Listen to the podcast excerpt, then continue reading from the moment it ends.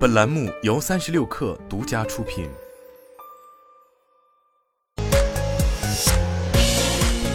网络新商业领域全天最热消息，欢迎收听快讯不联播，我是金盛。微信搜一搜发布二零二二用微信搜什么视频和数据报告，呈现了二零二二年度热点事件和用户搜索量变化。报告显示，健康码、行程码、核酸检测等搜索量位居全年 TOP 二十。因为防疫或居家需求，买药搜索量同比提升百分之一百八十三，买菜搜索量同比提升百分之四十二。这一年，宅家品茗、近郊旅行、户外锻炼等成为放松心情和增进情感的重要方式。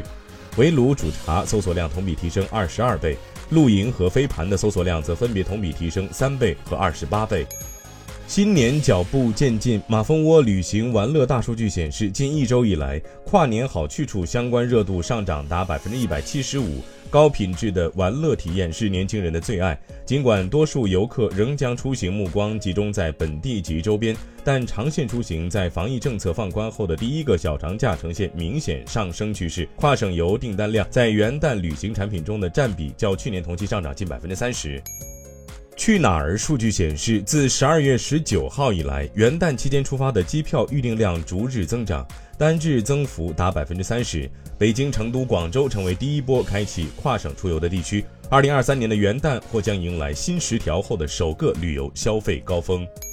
三十六氪获悉，据猫眼专业版数据，电影《阿凡达：水之道》全球票房突破十点三零亿美元，成为二零二二年全球票房榜亚军。北美票房报收三点一七亿美元。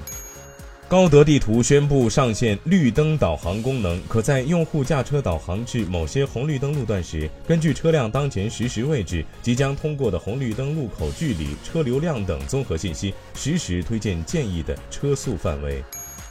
据报道，台积电今天在台南科学园区举办三纳米量产暨扩厂典礼，董事长刘德音以及逾两百供应商与伙伴出席。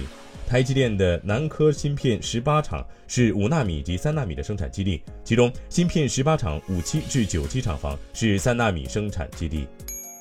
一位知情人士透露，亚马逊公司正在开发一款用于观看体育内容的独立应用程序。此举很可能是对亚马逊通过其 Prime Video 服务在体育节目上加倍努力的补充。Prime Video 服务是吸引消费者进入其购物平台的一个关键渠道。目前还不清楚亚马逊何时会推出新的独立体育应用，以及该公司最终是否会实施这一计划。对此，亚马逊没有立即做出回应。以上就是今天的全部内容，咱们明天见。